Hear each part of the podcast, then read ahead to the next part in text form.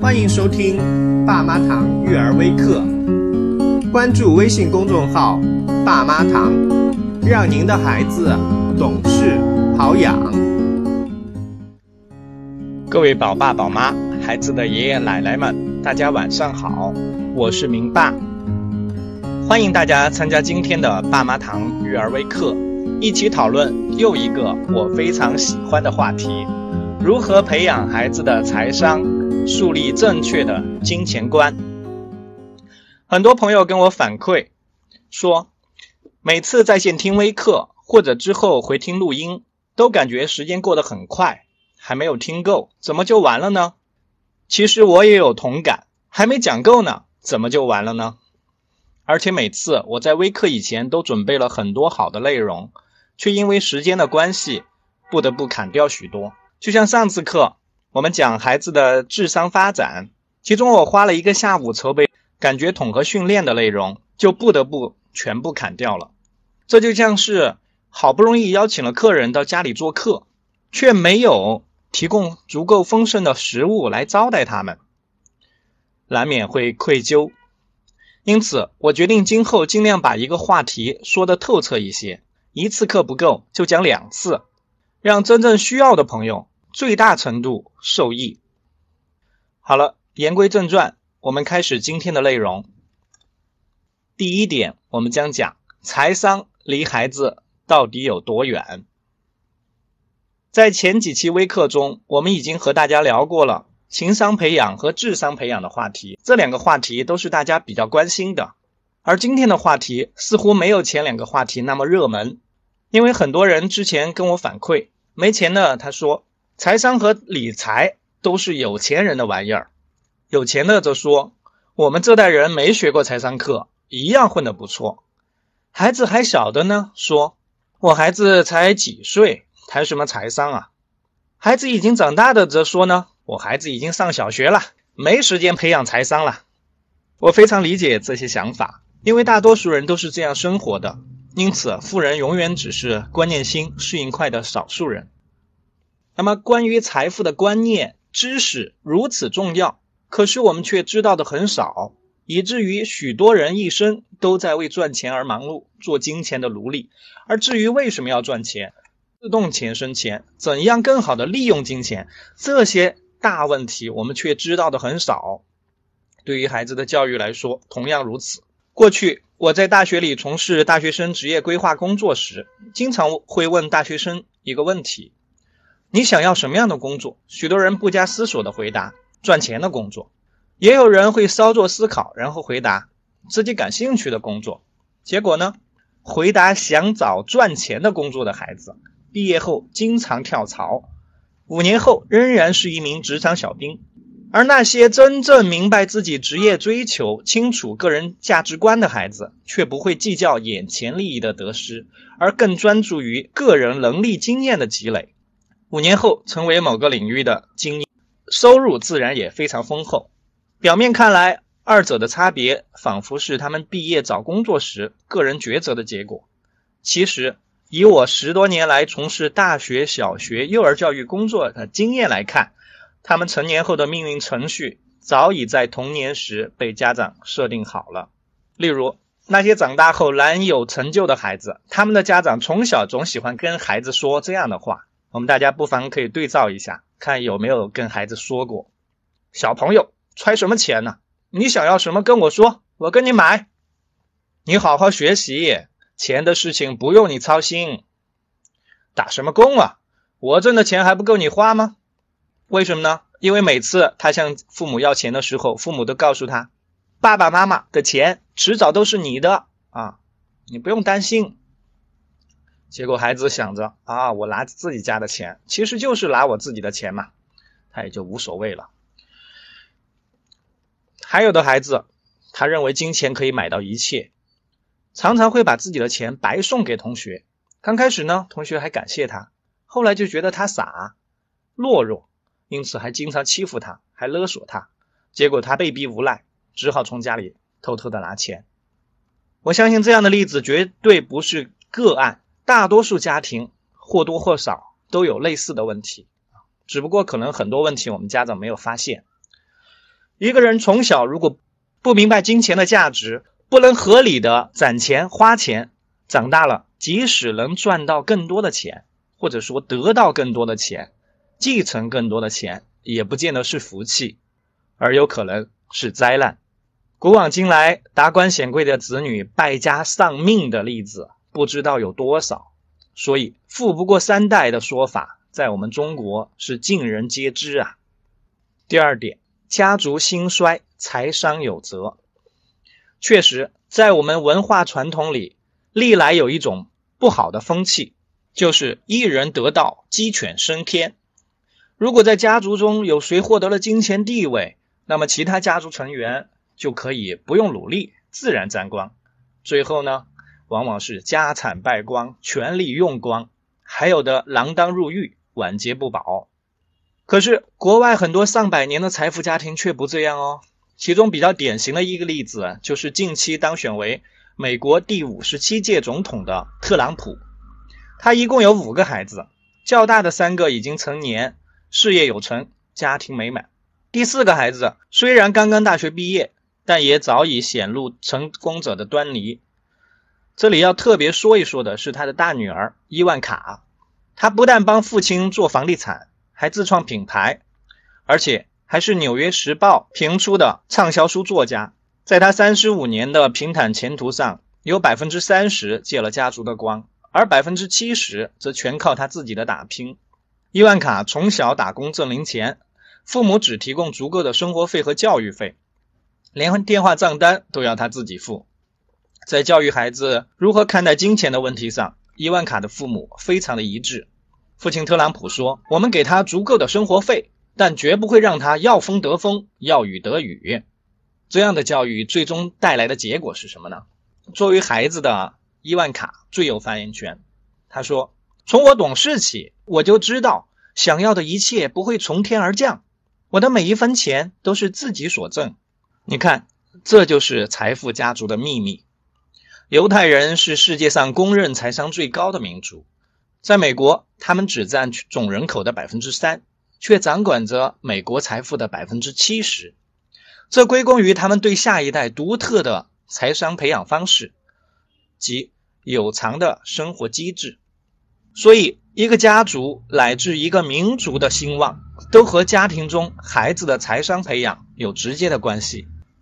当然，或许你会说，我们可不指望孩子将来大富大贵，平平安安就是福了。如果是这样的话，那么你更应该注意培养孩子的财商了。因为一个人要想在浮躁拜金的社会中保持独立的信仰，追求自己的梦想，不以物喜，不以己悲，就更需要从小建立稳固的价值观、金钱观了。我个人现在就过着这样的小生活，虽然不富贵，但是很富足。为什么呢？因为我早在大学毕业后不久，就很幸运的接触到职业生涯规划。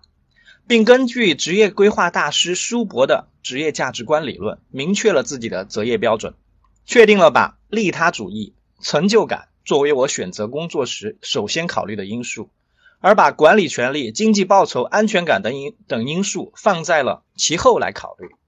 简单的说，就是我很清楚我想要从工作当中得到什么，因此这么多年来，我一直在利他主义。这一价值最容易得到体现的教育行业，辛勤的默默的耕耘，虽然不富有，但却自得其乐。很多行业的精英均自己梦想的道路上，过着自己幸福的简单的生活。有时候看到亲朋好友在旁边津津乐道的讨论房子、车子、票子，但平日里却没有见他们有多少的笑容。这时我真想大喊一句：我们不比钱多，我们比幸福。当然，这句话可能张狂了一点，而且一个人的幸福除了跟工作有关、跟金钱有关，还跟婚姻、跟子女、跟自己的父母有很多的关系。我呢，现在也只是在追寻幸福的路上。当然，话题扯远了，我们回头来继续说了这么多财商的重要性。那么，到底什么是财商？按照套路，我该抛出财商的标准定义了。但是呢？我不想告诉你，啊，财商是一个人认识财富、管理财富、创造财富、分享财富的能力，这么官方的定义。我想用自己的语言来解释什么是财商。那就是财商教育。说穿了，就是对孩子进行品格教育以及价值观的教育，是通过财务的杠杆调节作用，帮助孩子戒除不劳而获的坏习惯，培养自我管理的能力，树立正确的价值观的教育。大家可以注意一下，我这里提到的是帮助孩子戒除不劳而获的坏习惯。为什么我不说帮助孩子养成老有所获的好习惯呢？我们可以想一想，当我们的孩子出生以后，尚在襁褓中啊，什么都不会，我们能要求他老有所获吗？自然而然的，我们都是先无私的啊，不让他付出丝毫努力的去养育他。这种养育有时候会成为一种习惯，以至于孩子两岁了、三岁、四岁、五岁、六岁了，很多家长还没有办法从这种习惯当中。跳出来，然后去试着站到孩子的角度，帮助他养成老有所获的习惯。所以，我们首先应该是去意识到不劳而获对于孩子来说是他生下来之后首先接受到、养成到的一种习惯。先去戒除不劳而获，然后再慢慢的去引导他养成老有所获的好习惯。好，接下来我们说第二个大的方面。财商和情商、智商同等重要。我们应该从两岁的时候，从孩子物权意识开始萌芽的时候进行培养。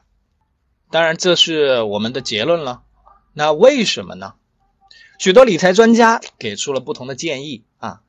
他们说，有的说要从四岁开始培养财商，有的说呢要从六岁。著名的股神巴菲特在接受记者采访时说。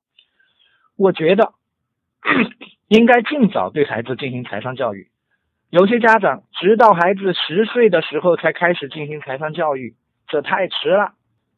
其实，在学龄前就可以进行了。这是股神巴菲特说的话。考虑到理财专家们的建议和幼儿心理发育的特点，我认为孩子的财商教育应该从一岁半的物权意识刚刚初步萌芽的时候开始培养。或者我们可以认为啊，孩子物权意识的培养，其实就是财商培养的基础。从中学历史教科书上我们知道，起初人类社会并没有钱币，很早的时候人们都是用物品和物品进行交换。慢慢的，直接的物物交换常常会导致交换的困难，因此人们开始以钱币作为交换的媒介，来方便交换行为。虽然我们成年人已经非常理解钱币的价值，但是对于幼儿来说，他们对钱币的认识还需要重新走过那段货币起源的人类历史。首先，在孩子一岁半开始出现较强的自我意识时，我们要注意在生活中去教他区分各种物品的归属权，这样孩子才能够慢慢的明白哪些东西是属于自己的，可以随意支配；哪些东西属于别人的。无权占有和使用哪些东西属于大家的，可以先到先玩，排队轮流玩。这样做就是在为孩子不久后出现的物物交换行为打基础。因为没有私有，哪有交换呢？两岁多以后，孩子开始更多的使用“我”“我的”这样的人称代词，而不是像过去那样说：“啊，小明吃饭，小明的饭碗。”这时候意味着。他已经进入了物权敏感期，他会更加努力的去捍卫自己的个人财产，因此分享行为显然不是这个时候的主题。如果家长硬要孩子分享，那么只会是孩子假意的想，或者迫于家长的压力而分享，这样会使得孩子的物权意识发展受到延误，无法顺利过渡到下一个发展阶段。那么下一个发展阶段是什么呢？就是我们的交换物物交换。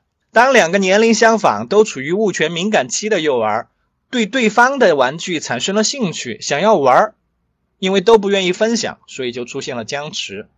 这时，我们大人可以适当的介入，引导他们交换着玩。于是，人类历史上最初的交换行为就很快在我们的幼儿身上重复的演绎了。后来，随着孩子思维能力和社会性的进一步发展，才会逐渐出现以情感回报作为交换的分享。比如，小明把玩具分享给小强，然后小强呢答应做他的朋友，和他一起玩。从这个角度来说，交换是物品与物品之间的相互分享，而分享呢，其实是物品与情感之间的相互交换。第三，钱物的交换。每个孩子都不是天生就聪明的，如果孩子一出生就被送回大森林，一样的会变得和原始人一样思维简单。著名的印度狼孩的故事就是个明显的例子。真正想要让孩子变聪明，还需要成年人在孩子出生以后有意识的去引导。像刚才说的物物交换的方法，如果让孩子自己摸索的话，可能需要很长的时间。但是当成年人给他示范以后，他们就很容易掌握。同样的道理，当孩子出现物物交换无法解决困难时，我们成年人。也应该把人类文明的果实和他们分享。比如，当孩子想要拿着自己的玩具到超市里去找阿姨，阿姨，呃，我想用我的玩具换你的玩具，可以吗？自然是不可以。那这个时候，我们大人就可以适当的介入，然后引导孩子去看到，啊，原来钱币是可以用来交换超市里的物品的，认识到钱币的作用和价值，这对于孩子来说。丝毫不亚于原始人类的进步。当孩子已经有了钱物交换的意识以后，我们就应该正式的开始开启孩子的财商教育了。第三个大的方面，也是我们比较实质的进入财商教育的阶段啊，关于花钱、识钱、攒钱、管钱、挣钱能力的培养。或许很多人到了这一步，可能还是会。不想让孩子过早的跟钱打交道，或者在涉及钱的问题上面，还是会遮遮掩掩。为了彻底打消这样的顾虑，我想站在一位爸爸的角度上，再来谈一谈我们为什么不愿意让孩子跟钱打交道。首先，我们的传统文化里似乎对钱很贬斥，中国人自古就重重农轻商，自给自足的小农意识特别严重，因此不重视商品流通。自然不爱谈钱。随着几十年的改革开放，现代人对钱的意识已经越来越趋于理性，但是仍然有很多家长认为，孩子过早接触钱，只会让他们变得更加渴望金钱，从而出现不良行为，乱拿钱、乱花钱，甚至偷钱，进而变得物质至上、贪得无厌、自私自利。事实上，就像是孩子的性教育一样，如果开始的早，反倒他们会更容易不带色彩的接受。发展出健康的性观念，以及良好的自我保护能力。而如果我们遮遮掩掩，孩子则会通过色情网站、图片、视频、书籍、同伴等渠道得到不健康的性知识。孩子对待金钱的观念同样如此。连续六年高居《纽约时报》畅销书榜首的《穷爸爸富富爸爸》一书讲到：如果你不教孩子金钱的知识，让债主、奸商、警方甚至骗子代替你进行这项教育，那恐怕就要付出一定的代价了。家长不喜欢跟孩子谈钱，还有一个重要的原因，就是担心富养孩子会被宠坏。同时，很多人很纠结，也担心穷养呢会造成孩子内心的匮乏。有一个人名字叫荣莱博，他是《纽约时报》个人理财栏目专栏作家。同时，也是一位犹太裔父亲，多年来一直致力于研究儿童与金钱的课题。依据心理学家、理财学家的相关研究成果，撰写了一部轰动全美的书，名字叫做《宠坏的反面》。书中讲到，孩子会不会被宠坏，与穷养还是富养无关，其根本在于孩子是否树立了健康的金钱观。这跟钱的多少也无关，而关乎钱背后的价值观和品格。最重要的是。将孩子和钱隔离，会让他失去学习健康的金钱观的机会。所以，他通过这本书想要传达一个核心观点，就是要想孩子不被宠坏，关键在于从小培养与钱有关的优秀的价值观和品德，比如勤俭节约、理性消费、自控力、感恩、慷慨等等。而这些价值观与品格必须以，所以富养有道是不会宠坏孩子的。那我们今天的微课啊，以及我们之后的一些呃一些课程，我估计我们这次课会会讲两次啊，不是估计，其实是计划了。听到后面，你会对如何去培养孩子的自控力，如何去培养他的理性消费，如何去培养他节俭、勤劳的美德，有更深入的了解。那么第四点，我想说的是，家长才是财商的启蒙老师。我们成年人在培养孩子与金钱的关系的时候，可以掌握这样一个度。我们可以理解为，我们要培养孩子与金钱之间发展出一种朋友般的关系，不怕金钱离开，也不渴望金钱的到来，能够驾驭金钱，让它成为获取幸福快乐的工具。遍观世界，似乎这样的工作。确实只能靠家长自己完成，因为不仅是中国如此，《富爸爸穷爸爸》一书也提到，在美国，人们在学校里学习多年，却没有学习到任何关于金钱方面的知识，其结果是人们只知道为金钱而工作，但从来不学着让金钱为自己工作。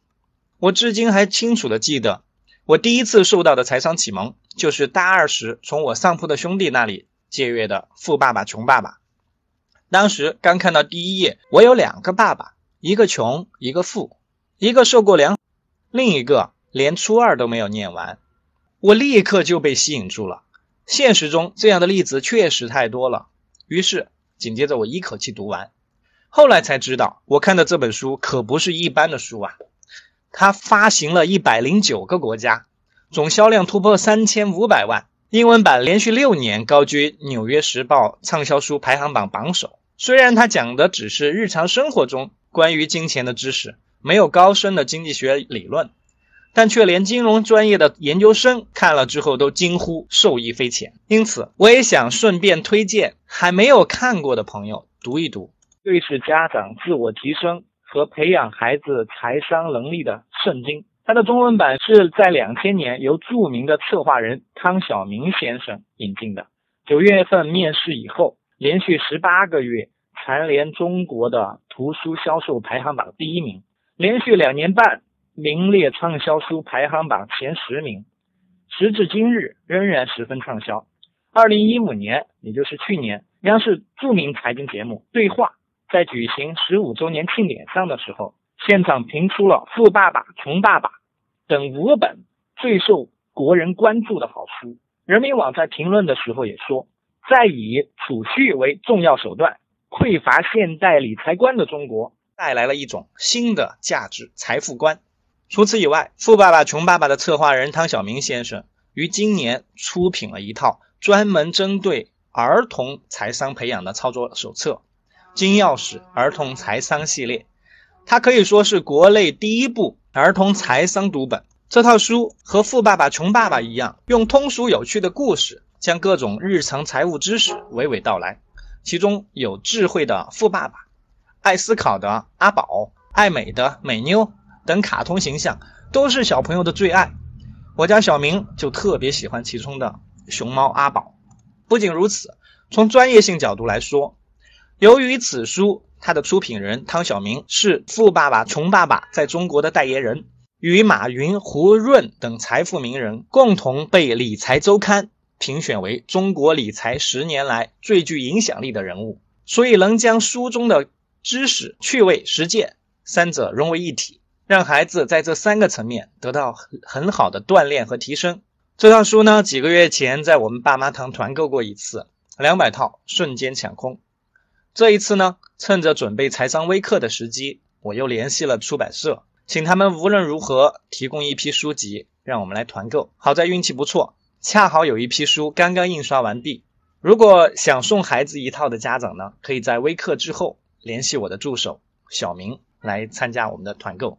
我们的原则还是团完即止。那现在我想啊，如果你看了《富爸爸和穷爸爸》，又给孩子看了《金钥匙儿童财商系列》，那么接下来的微课内容你都大体上不用听了，因为我讲的和书上讲的理念是相同的。不过呢。嗯，我们还是要有始有终，而且我讲的很多东西都有来自个人经验的啊，也有来自一些其他渠道的，可能您听了之后，或许会有更多不同的效果。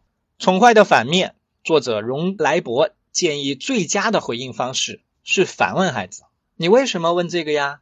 这样的回应能给父母一个缓冲的时机，去发现孩子背后的隐藏的真正关心或者担忧的问题。研究发现，绝大多数关于钱的问题，其实是源自孩子的恐惧心理，多数来自于日常生活，比如偷听到父母在争吵关于抵押贷款的事，或者是在学校听到孩子们争论谁的父母有钱。举个例子吧，当孩子问我们家有钱吗？其实并不是确切的在问你的薪水是多少。听到另一个家庭买了一辆新车的消息，然后很好奇我们家是不是也买得起一辆。发现孩子真实的担忧，了解他从何而来，父母才能够给予孩子最合适的反馈。当孩子长大一些以后呢，家长可以主动的和孩子分享我们家的日常开支情况，以及每项事务所支付的实际金额。针对一些家庭购买计划，可以试着和孩子一起讨论预算和购买方案，比如多少钱才够，我们应该买哪个品牌，去哪儿买折扣最多。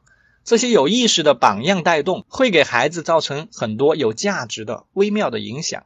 遗憾的是，我们的父母似乎从来不这样做。我自己就清楚的记得，小时候只知道爸爸出去工作赚钱，至于怎么赚、赚多少，他很少跟我讲。他最喜欢说的就是你要好好学习。别的不要管，似乎学习和生活是两件不相干的事情。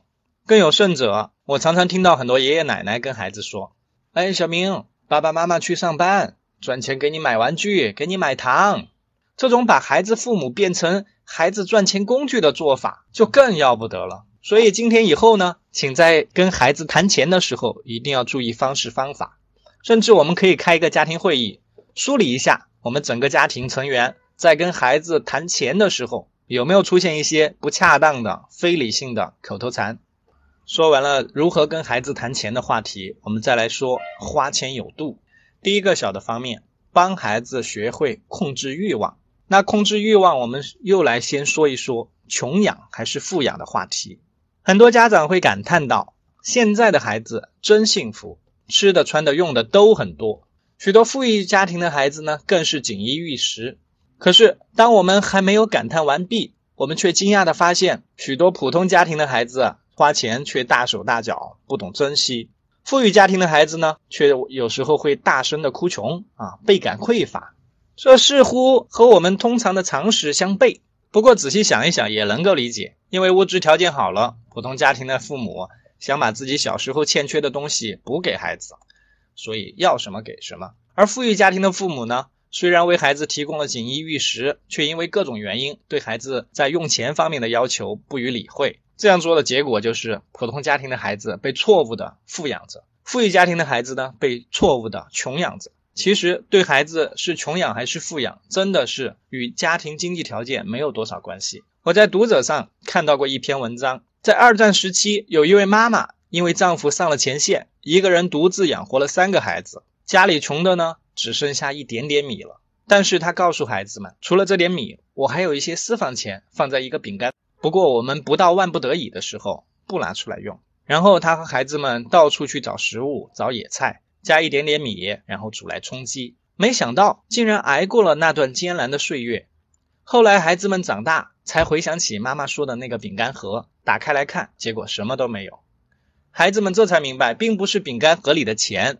而是信念和希望带他们熬过了那段艰苦的岁月。同样的道理，如果一个家庭中孩子的欲望能够得到合理的满足或者合理的延迟，并不会让他们变得花钱无度或者是紧张匮乏。那么，到底应该怎样做才能让孩子的欲望得到合理的满足？在孩子还小的时候，大概在五岁以前，他还不怎么认识金钱，不会算账，不能独立的掌管好钱。若他表现出对某个玩具的或者零食或者是游乐设施的强烈渴望时，我们家长不是因为自己觉得那东西不适合他，或者说舍不得花钱而去拒绝他，而是尽自己的最大的努力去满足他，让他感受到来自父母的浓浓的爱和支持。比如，如果他想要一，他的父母会愿意给他一点二，而绝不是只给零点八。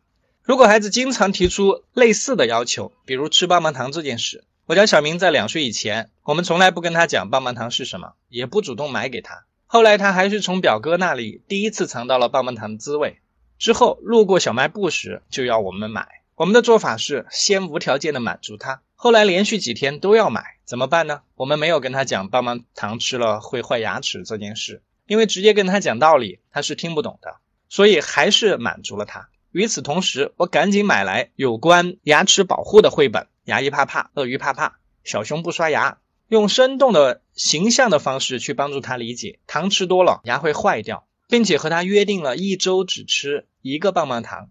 他很顺从的接受了，他就会主动去买棒棒糖，吃的很高兴。第二天还想买，我们就会提醒他，只有等下个星期一了，并且温柔的坚持。到了下周一，又买来吃，仍然很开心。后来逐渐的，他失去了买棒棒糖的兴趣，我们仍然主动会给他买，但是他有时候只是拿着玩，不吃了。这种办法后来用在小明想买玩具上面，我们跟他约定一个月可以买一个五十元以内的玩具。当然，这个金额和频率完全可以根据自己家孩子情况来定。小明呢，他也像遵守棒棒糖约定一样，遵守我们买玩具的约定。偶尔呢，实在很想买某个玩具，而当月的机会已经用掉了，我们见他的愿望实在强烈，就会同意给他买。但是他将失去后面连。我清楚的记得，这样的事情只发生了一次，大概是觉得为了一时的冲动，让自己后面两个月没有玩具可买，实在太难受了。所以，小明逐渐学会了延迟欲望和等待，从而发展出了自制力。上个世纪六十年代，美国著名的棉花糖实验由沃尔特·米歇尔博士在斯坦福所属的幼儿园开启了有关自制力的研究。这项持续了五十年的著名研究，最终表明，在幼儿时代就开始培养自制力的孩子，长大以后会更容易成功。同时，米米歇尔博士还给家长们提供了七种帮助孩子培养自制力的方法，其中一个就是物质上的匮乏感会破坏孩子的自制力，因为生活在匮乏环境下的孩子很难因为一个好的理由而延迟满足，因为对他来说，大人的承诺是没有保障的。生活中，我们也经常见到许多家长在满足孩子欲望时，全凭个人喜好，没有约定，没有规则。让孩子感到很没有安全感，所以呢，逮到父母高兴时，他就大买特买，毫无节制，就像是动物世界里的狮子老虎一样，打到猎物就一定要痛痛快快的吃个饱，因为他知道下一顿食物会何时何地出现在哪里，根本就是个未知数。好妈妈胜过好老师的作者尹建莉老师曾经在回答家长提出的“孩子想买糖吃，到底该不该买”。这样的问题的时候，表达爱最容易训导的时候，各位爸妈堂的朋友可以回忆一下，是不是自家孩子想要某个东西的时候，你只要不说不买，你跟他讲什么他都比较容易接受。当然，事后能不能做到，那又是另外一回事了，因为有很多影响他行动的因素。但是他能够在意识层面接受家长的意见，接受家长的一些理念，就已经是巨大的进步了。上面我们关于帮孩子学会控制欲望的内容，主要是让孩子来购物，家长来掏钱。下面呢，我们再说一说孩子自己掏钱买东西的事情，即培养孩子的花钱技能。当孩子五岁左右进入蒙台梭利所说的数字敏感期和识字敏感期以后，家长可以引导孩子认识数量、认识钱币，并逐步放手让他独自购物。当然。呃，很多家长呢很有心，从孩子两岁就开始让他自己付钱，并教他认钱、等待找钱等等。这些动作对孩子来说确实是很好的财商启蒙，也能锻炼他的社交能力和独立的勇气。不过相对来说，到了五岁左右，孩子才真正的啊正式具备了认识钱币、独自购物的潜力。而这种潜力能不能得到开发，关键不在于孩子，而在于家长。如果家长不注意培养的话，那么等到孩子上小学以后，学习数学就会比较吃力，很多购物情景下的数学问题都会难以理解。我以前教过的学生有很多都有类似的情况，不是把应付的钱当成了给出去的钱，就是把应找回的钱当成了应付的钱，搞不清楚这些概念的。现在很多家长害怕孩子输在起跑线，在幼儿园阶段就教孩子。嗯，珠心算、手脑速算，其实是南辕北辙的行为。孩子最应该学习的是，而关于钱的生活尤其重要。对于孩子的花钱技能呢，我总结了五个级别，下面我们分别来看看。第一个级别，初级钱物交换，这应该属于我们的基本技能了。家长教孩子认识常用的人民币，如五角、一元、两元、五元、十元等纸币和硬币，并在生活中进行模拟演练。有一个很好玩也很有用的练习方式，尹建莉老师在他的《好妈妈胜过好老师》书中推荐过，那就是开小卖部。家长和孩子一起选择家里的一些常见物品，摆一个小卖部，然后家长和孩子再分别扮演老板和顾客，用真钱来进行买卖交易。孩子爱玩，两三岁的小朋友也很爱玩。我家小明因为以前玩的多了，现在自己经常在家摆个小板凳，摆上一些东西，让我们去买。有趣的很，不过像刚才说的，同样的练习对于不同年龄的孩子来说，得到的锻炼是不一样的。小点的孩子呢，重在启蒙；大点的孩子就可以着眼于认钱和计算了。